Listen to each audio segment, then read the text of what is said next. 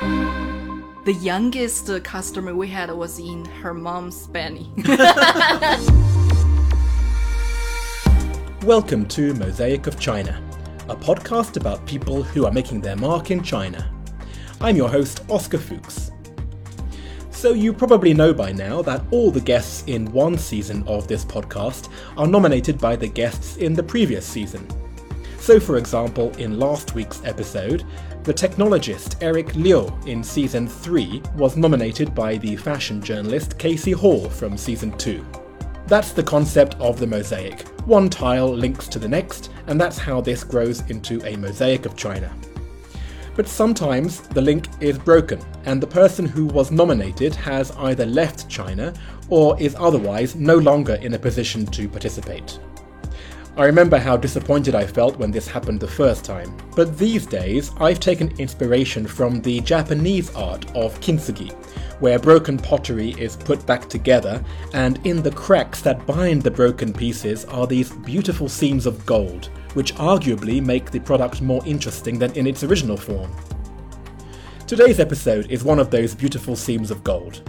A broken connection from season 2 has given me a chance to invite a new guest to fill the gap, and at the same time help me to build out the mosaic broader and brighter.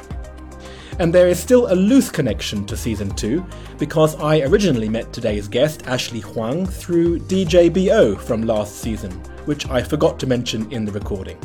So a big thank you to him, and let's jump into today's show. Ashley, great to see you. Oscar, great to see you too. I say that because we know each other over the phone, but we've never met in person until today. yep, it's true. I feel we have been talking for a month. I'm in Chengdu, you are in Shanghai. Yes. Uh-huh. So I'm here in Chengdu. I've traveled all the way. Oh, it's so nice to finally meet you and talking to you. Me too. and great to be in Chengdu. It's something that has come up in this podcast. Whenever we discuss things that are cool in China, Uh-huh. at some point Chengdu gets mentioned because a lot of cool is in Chengdu. So Chengdu is right, a very amazing place. But before we go into that, why don't we start with the question that I ask everyone, Okay. which is what is the object that you have brought which in some way describes your life in China? Okay, I bought a two actually because I couldn't just choose one. This one is a um, toy, I should say. It's from Star Wars: Return of the Jedi. His name is Wicked, and uh, he's the Ewok. it's uh, still not opened. It's uh, from the original mint. I really like him. He's like my favorite uh, Star Wars character. Like it's a minority one, so small, but uh, when I watched this movie, that's the most I remember. Everything else I forgot. And then my husband Matt, he found this for me. For some crazy collectors, this Uh-huh. would be a massive prize to have in their possession. Uh yeah, some people taking it very seriously. Oh, I appreciate it myself. Do you know how much it's worth? I really don't know, maybe like a hundred, a few hundred dollars, Really? something like that. You never asked Matt. I didn't ask how, how, much, he paid. Yeah, I didn't. Okay, that's a bit of a clue in terms of what you do. here, Yes, right. yes. So maybe now is a good chance just to ask you, what do you do in China? Um, I opened a American comic book store here, like the original comics, um, Marvel, DC, like superheroes, Star Wars, Star Trek. Got it. So something which is a very unique subculture, yes. the comic book people Yeah, yeah, yeah. who do exist here in China. Yeah, it's actually much more than I thought. I thought like not that many, but actually there's more and more people. Well, let me carefully hand this back to you before I open it and it loses its value completely. Oh, yeah, yeah, yeah. But you said that there were two. yeah, there's another one. Oh, I can hear it before I see it. Oh my goodness. Okay. This is a um, I'm Tuja minority. This is a minority hat. This is actually from my wedding, my wedding hat. really Yeah, yeah, yeah. And I have a lot of silver. I don't even know how to say those like uh, hanging things. hanging yeah. things, and they can be musical. Like every step, every move I make with my head, they will Shing, shing, shing. Wait, so how long did you wear this on your wedding? Uh, few hours. Wow. Yeah. Oh. Well, I'm going to ask you to put this down. Okay. Otherwise, the listeners will have a headache. yes. but already there's two unique things about you. yeah. You said it, you were the Tujia minority, did you Uh-huh. Yeah, yeah, say? yeah. 土家族. Tujiazu. Yeah. Your object is the Star Wars creature, and you mentioned Mm-hmm. that you first fell in love with the Ewoks when you first saw the movie. So, was it that movie Uh-huh. that first got you into comics? No, not that movie. The first one got me into comics was Iron Man. Was 2008. Iron Man, right.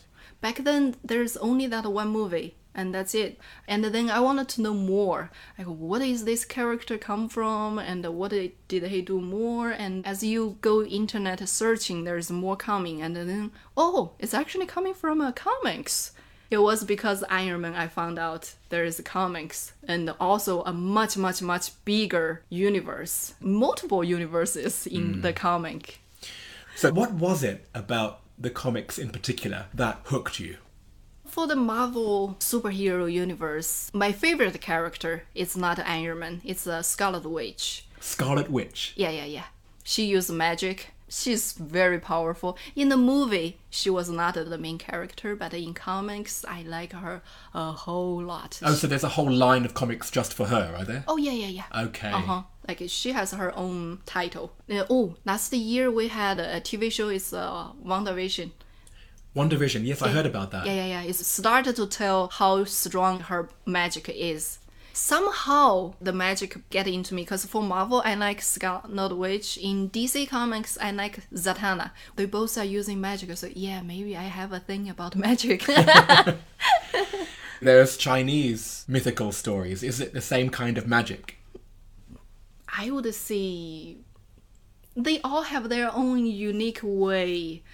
Uh, I am from Tujia minority. We have our own. I don't even know what's the English name we can call.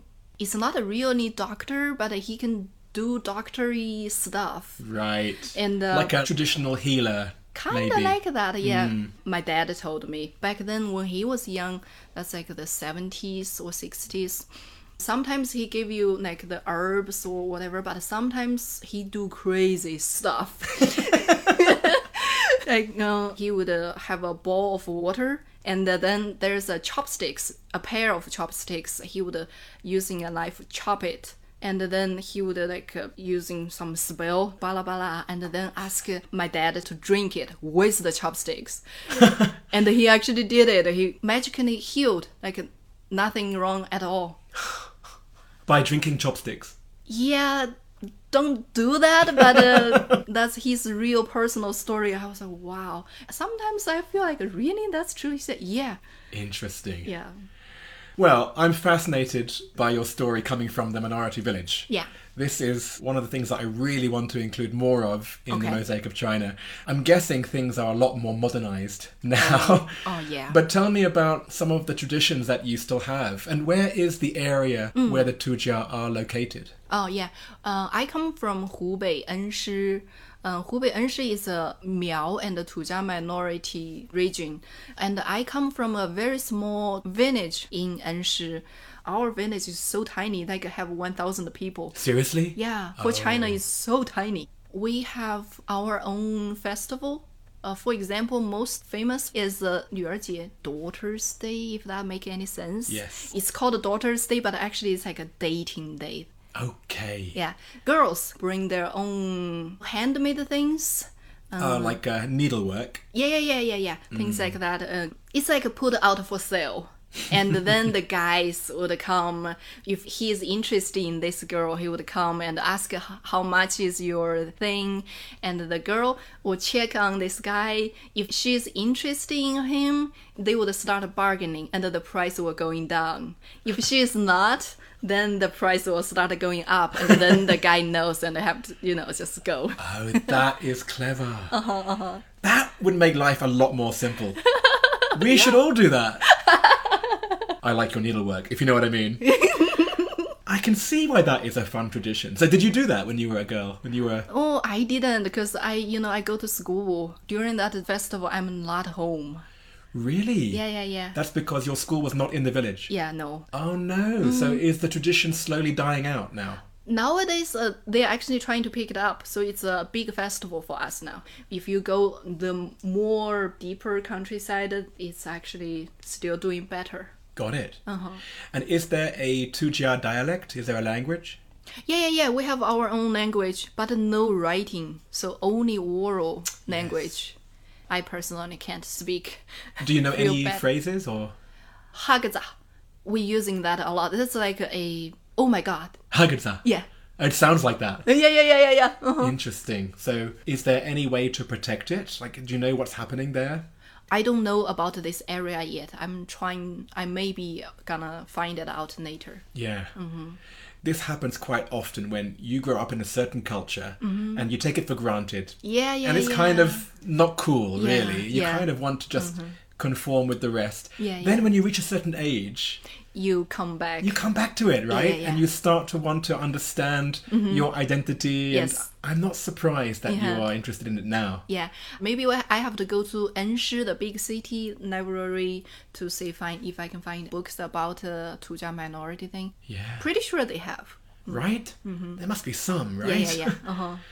Okay, well, good luck. I mean, I'm looking at your object. That Uh-huh. must have been very special when you wore the whole Tujia minority dress Yeah. for your wedding. Yeah, yeah, yeah. Do you feel pressure from your parents to at some point go back to the village, or do you think you'll stay in Chengdu? Oh, they tried. oh, they did? yeah, yeah, yeah. They they always wanted their daughter go home, you know. Yeah. And uh, they tried a lot. I think they are giving up because they are, they are telling me to buy a house here. Oh, really? Yeah, yeah, yeah. Well, let's talk about your life here then. I mean, how did someone from the Tujiatsu minority Uh-huh. from that village become the owner of a comic book store in Chengdu? What was the story there? It's a small story. Just my university is in Chengdu. I really like Chengdu. Oh my god, I love here. The food, the people, the environment, everything. I love here. It was 2015. Yeah, I broke up with my ex. I don't have a job, so I don't have a reason to stay here. And uh, my mom is like, "Come home. We have, you know, this, this, that." Oh, that was the time she could have got you, right? yeah yeah yeah yeah and then i was like oh my god i gotta do something i gotta like keep myself here and then me and my friend we w- were sitting have brainstormed and was like oh chengdu don't have a comic book store we can do that we should do that and then we started Wow, so it was really out of necessity to stay in Chengdu. kinda yeah You said you and your friend. Who who was that? my husband matt we did this together. I handled the Chinese part. He handled the American part. He knows comics. Wait, there wasn't a comic store in Chengdu. I mean, was there a comic store anywhere in China? Mainland, no. really? Yeah, as I know, mainland maybe they have a way to buy stuff online, but a, a real store. Mm, I think we are the first one in mainland. Wow. So, what do Chinese people find interesting about these particular comics? Mm-hmm. Nowadays, since Marvel, DC, they all have their own like movies, TV shows. I think that's the best way or fastest way Chinese people get to know the comic universe. Like there is a Venom movie out, and our Venom comics all gone. Yeah. Similar story as me, actually. yes. They saw the movie, and then they started going to this rabbit hole. yes, because it's such a big rabbit hole, right? oh my god, yeah. When you think about how many comics you have now in stock, Oh, so many. I didn't count. I would think more than 10,000 comics. Because uh, there is boxes, boxes of comics there. that's probably a fire hazard, I think. Oh, no, no. Let's not even talk about Yeah, that. yeah, yeah. Uh-huh. Oh. So, how the hell do you organize that? Uh, we tried so many different ways, but uh, now is uh, by the character's name, like uh, alphabetizing, like Right. Aquaman, Avengers, uh, Batman, Black Panther, Black Widow, Captain America, uh, And then what else do you have? What else? We have signed comics. We have the really old comics. CGC. CGC is like a, a comic that you grade it. You do what? I can grade its condition uh, and put it in a special box that you cannot open it. Make it like a only for collecting. If you CGC grade it, the price went much more higher. I see. yeah, yeah, yeah. This makes me ask the question how do you price each of these comics individually? Like, you have to come up with a price yourself, right? Mm-hmm. There's no market value. right? You are creating the market pretty much. Yeah, mm, how we price our comics is based on the quantity we got. Like if it's one issue, we got a hundred, then the price will going down. oh, right. yeah, but if only this one, of course, that's not much markup. Right. Uh, So it's totally depends. There is so many variable thing, but we always try to make it fair. Well, that's making me think that you are selling to customers. This is a business, but it's a community as well. Mm-hmm. Yeah, yeah, right? yeah, yeah, yeah. It's a very nice community. We are not like uh, some other type of business bargaining and uh, Ah. as like oh he is so into this comic I'm gonna raise the price. Yeah. we don't do that. No, yeah, I'm terrible at bargaining, so I love a fixed price. Yeah, yeah. I mean, who are these people then? Because when I think about people who are into comics in the US, it's usually people who are a certain demographic. mm, Male, for sure. yeah. Teenagers, but maybe people who are older, still trying to relive their teenage years.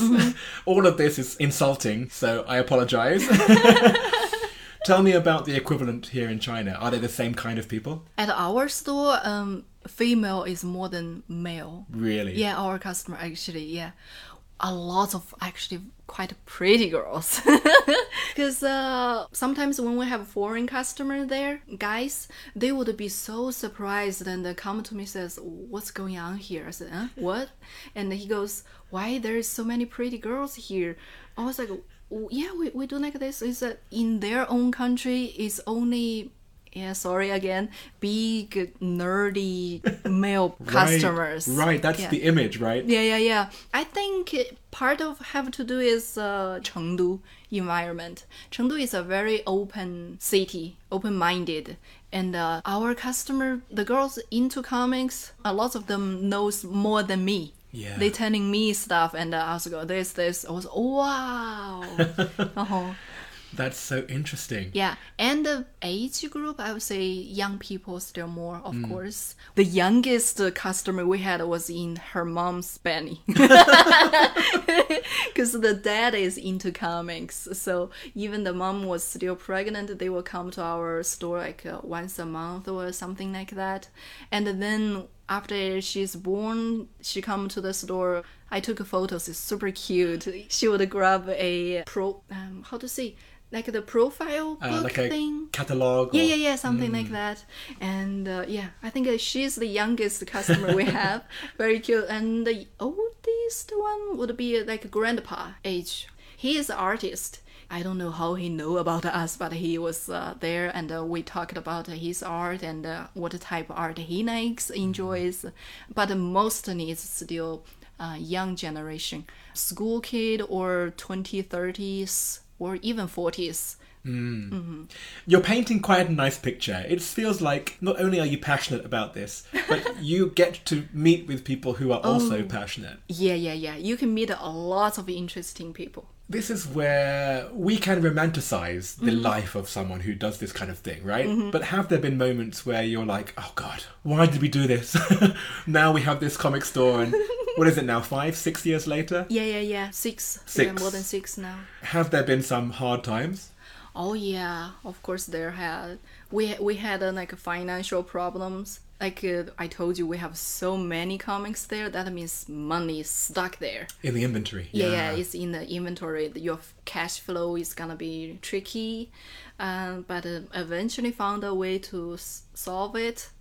Thanks to internet nowadays, modern time is making life easier. We're also having logistic problem. Yeah. The international shipping is not easy. Matt was joking, says if I don't open the store, my next job I could be a professional logistic person yeah. because I know exactly what they should do. I figured out everything step by step. Oh, how to get it released from customs. Yeah, yeah, yeah. Like uh, I have all the right paper, everything, and uh, I have to tell them you just needed to do this, you do that, and then So you're telling them what to do. Yeah. Oh, man. Yeah, I wouldn't imagine it was so difficult, but there you go. Everything is complicated. Mm-hmm. yeah, yeah, yeah. And is it just you and Matt, or do you have other employees? Oh, we do. We have a part-time employee because sometimes we both have other things needed to take care, and uh, they will be there watching the store. 80 or 90% are our older customers and then become employee. I don't know if Mm. you're ever going to make make it into their mainstream. I guess you don't want it to be mainstream, do you? Yeah, I kind of like enjoy this Subculture. Yeah, yeah, yeah, yeah, yeah. It's true. Like uh, you gotta to explore and uh, discover it. it. That's part of the fun. I feel. Mm-hmm. If you have the curiosity and then you want to learn more, Yeah. that's the kind of person who will become a comic fan, right? Yeah, yeah, yeah. Uh huh. Yeah. I'm saying it as though I am one, but I don't think I've ever opened a comic book. Really? oh, you can start. We have a lot of option. Yeah. we haven't said even the name of your store. oh, So this is how bad you are at marketing yourself. I am. Oh my God! What am I doing? so what is it in Chinese? What is it in English? we call our store 漫画人. Ah, English name would be comic book 人, manhwa ren, because right? comics is 漫画. Which is manga in Japanese, right? So- Really? well, that's what manga is. Oh. wow. What did you think?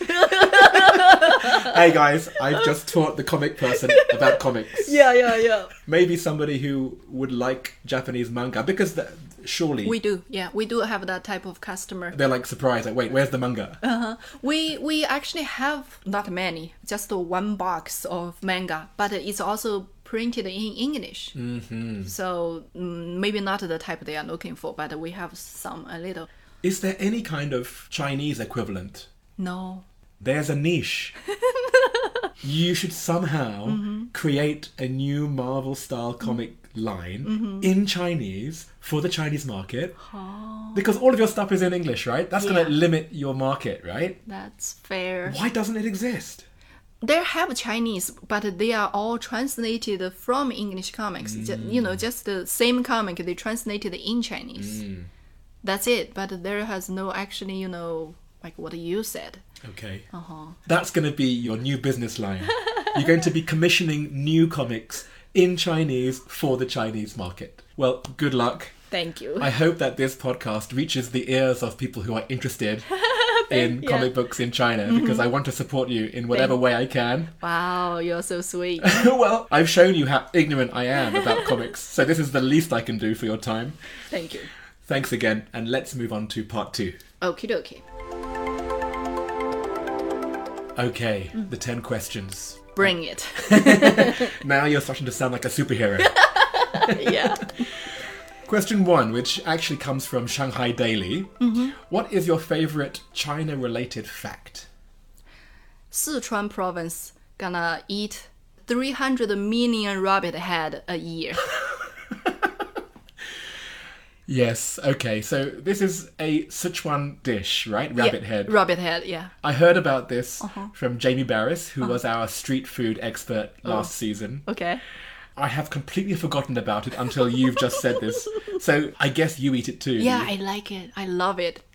You should try it later. I'm actually thinking after this we should go out and eat some rabbit head together. Yeah, yeah, yeah. Let's do it. Let's do it. I, I really, I like it. 300 million. Yes.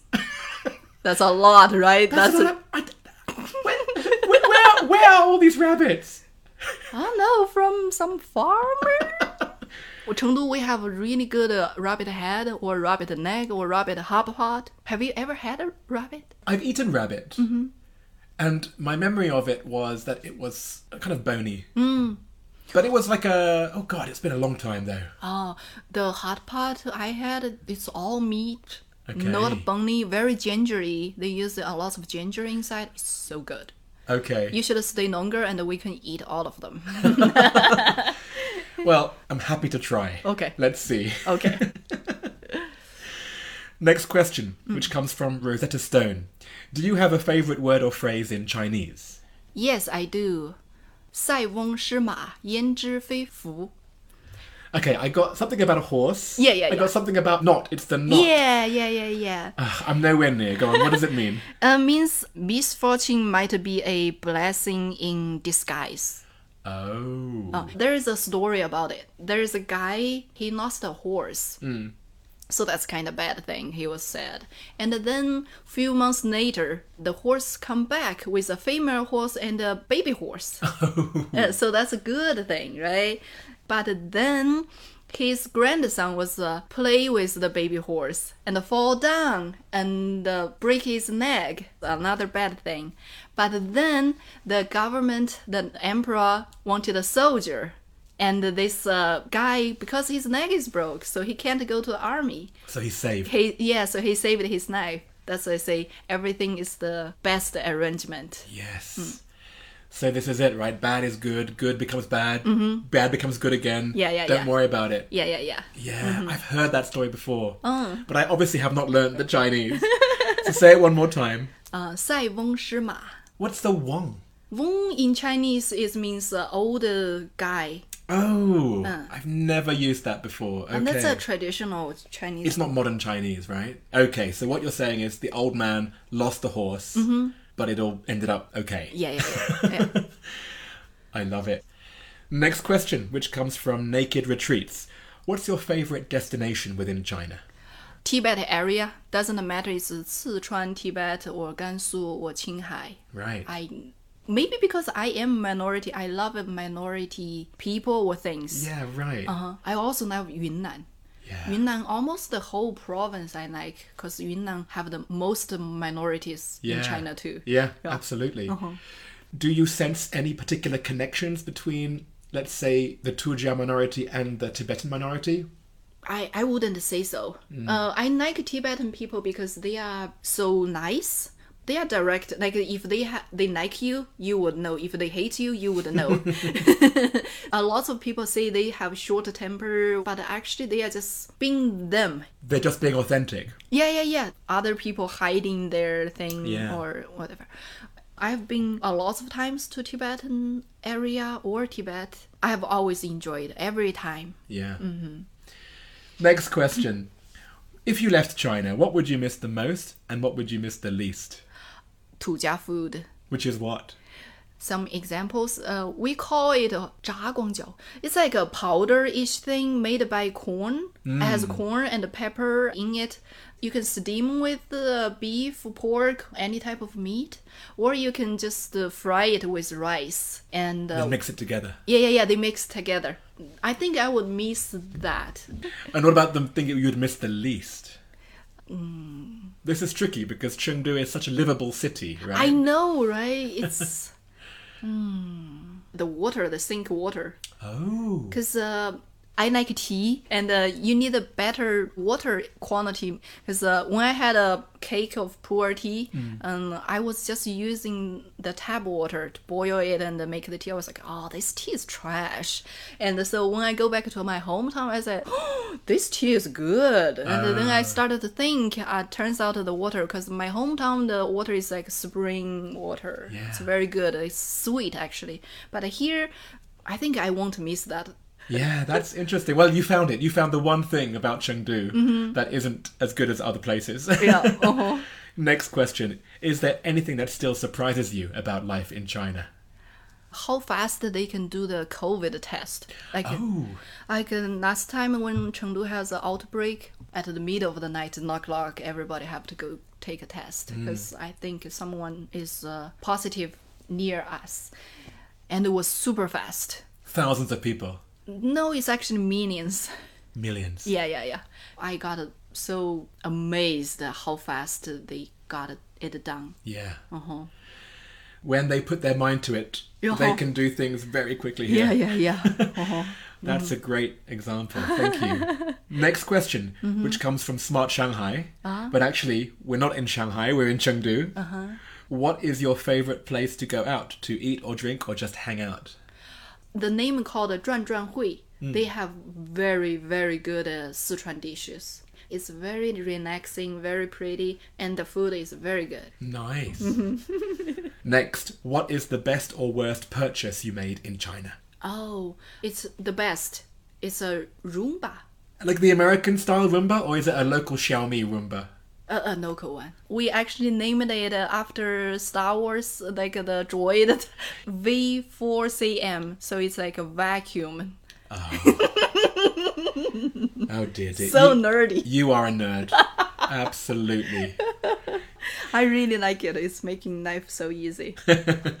Very cute. Uh-huh. You're not the first person to say that. There was Sebastian Denez from season one. It was his favourite, but it was the worst purchase of Eric Olander, who is a journalist from the US. Oh, So this is the third time that this answer has come up, but the second time that it's been the best. oh, I'm also a nerd.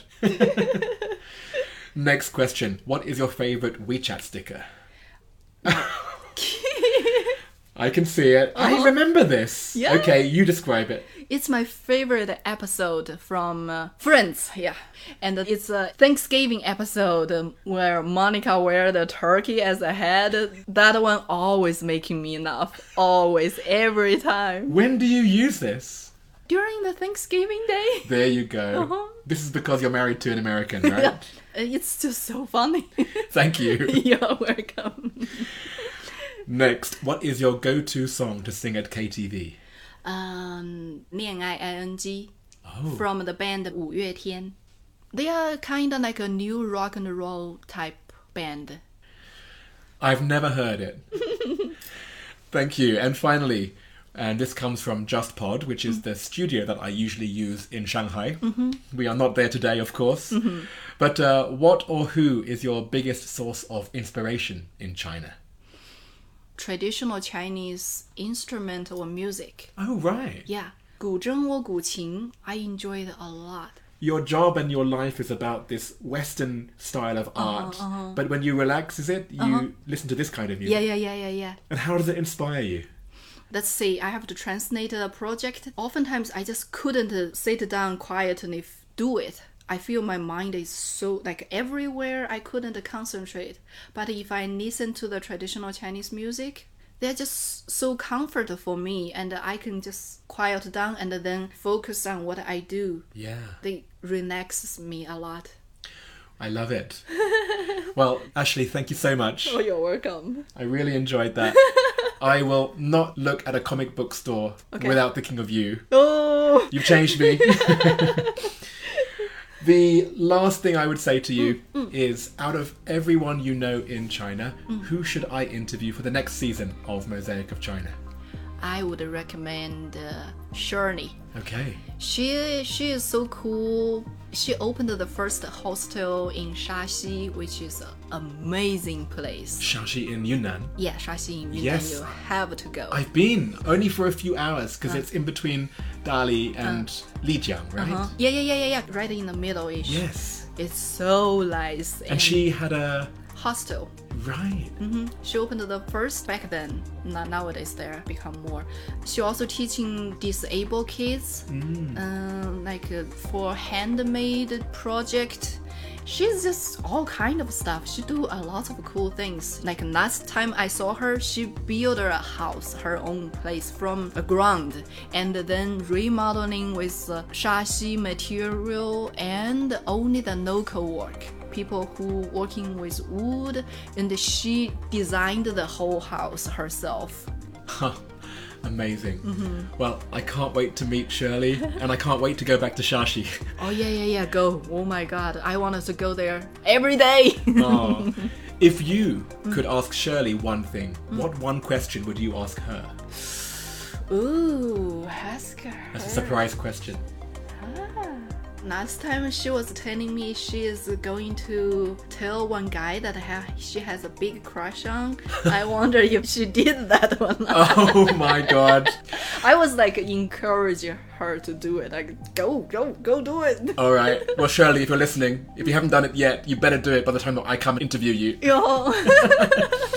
Thanks again, Ashley. You're welcome. So I lied when I said I'd never opened a comic in my life. I actually bought a comic called The Beano every week when I was a child. It was nothing like the Flash comics of Marvel and DC, so I must have filed it away under a completely different category in my mind. Maybe there are British people of a certain age who can relate to what I'm saying right now, but this probably means nothing to the rest of you. Anyway, an important correction there. If you are a fan of American style comics, then Ashley is offering a 20% discount off your first order placed with her in 2022. Just quote the code MOSAIC and the discount will apply. Another thing that I noticed when editing this episode is that Ashley didn't mention the name of her hometown. So I asked her, and it's called Jia Shuping.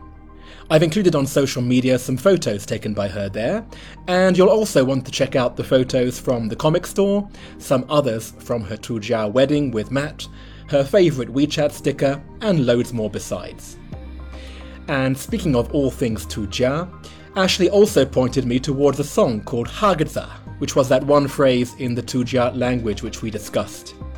And, well, it's a doozy. So here's a little 20 second clip.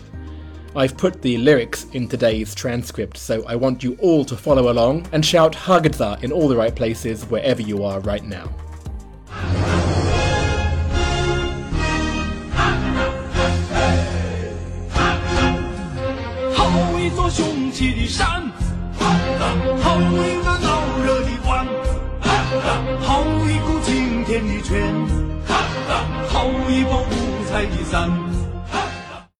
I should at this point mention that I recorded the episode with Ashley in Chengdu back in March. I then flew back to Shanghai and went into months of lockdown. I only say that because the timing of the release of this episode is a little ironic, since Chengdu has just gone into a citywide lockdown as we speak. So I want to send my support to Ashley, Matt, and all my friends in Chengdu. I hope this lockdown only lasts a matter of days rather than months. To hopefully give you and everyone else a bit of a laugh, I have a second little surprise, and that is a separate recording made by Matt from when Ashley followed up with her promise to take me out to dinner to eat rabbit head together. If you're watching the video version of this, then you'll see the whole one minute video now. For everyone else, I'll just include an excerpt, and you can find the full video on social media. Just do a search either for Mosaic of China or Oscology, and you should find it. Open this. All right. No! No! No! I think you get the idea.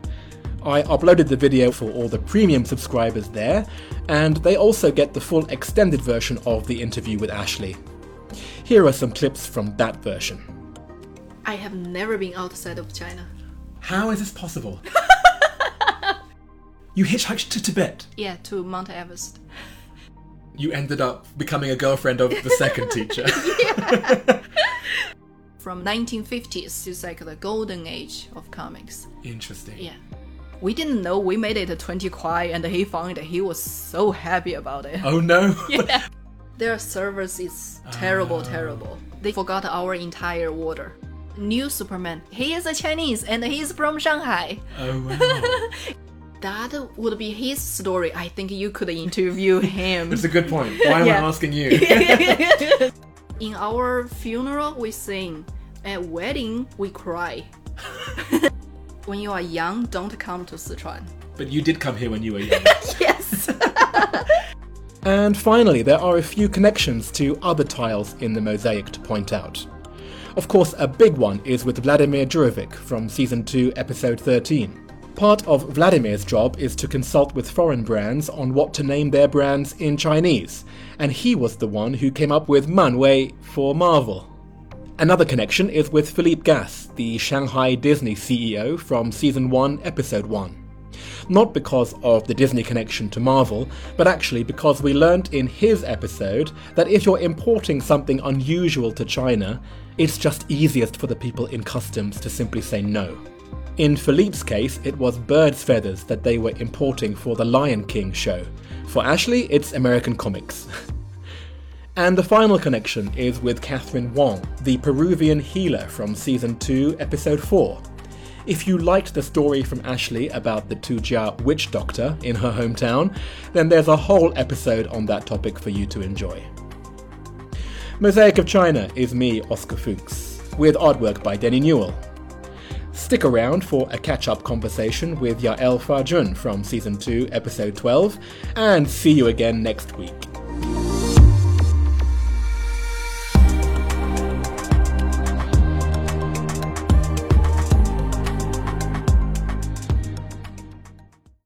Hi. Good to Hi. see you. Good to see you too. It looks very sunny where you are. Maybe we should start by explaining where it is that I find you today. Well, just like in 2020, I'm stuck in Israel once again. so you find me in sunny Tel Aviv, the center of Israel. Oh, you're in Yeah. Tel Aviv because I thought that your family was down in Eilat. Yes, they are, but work is here and it's much easier to meet people when you're here. So, yeah. Very good. Well, Yeah. in case people didn't hear our last catch up, which was in season two, at that point, it was actually quite an emotional conversation because you h- had just made the decision to close down your tourism company that you had been building over the previous 10 years. So that was Uh-huh. a huge change for you, but that was such a good decision because, of course, inbound tourism has never recovered in China. That is true. But it was the right decision to make. It was the right moment. I should have even done it before. I just, you know, was stalling with that, kind of like hoping. And releasing that helped me change my focus and, and energy and put them in another place, uh, which turned out to be good. So, all in all, things turned out to be okay. Well, then, how have you redefined yourself? What are you doing these days? So I'm working as a China manager, m- marketing and business development for a company, uh, PTL Group, that does outsourcing services for international companies entering the Chinese market or working in the Chinese market. It's interesting. My career, let's say, took a different path, but it's good Yes. Well, I would hope that anyone who hasn't heard your original episode could go back to season one and listen to the things that you do in your spare time, amongst which are, of course, researching the history of the Jewish diaspora in Shanghai since the war times. What else have you been up to in your spare time? Have you managed to find time for other hobbies, or has it been too busy with your new work?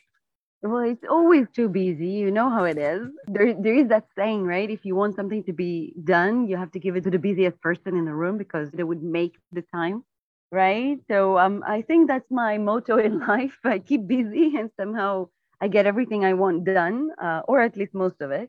Uh, so I started studying. I applied for an MBA, uh, an online program. It's been three months, I think now, maybe already four.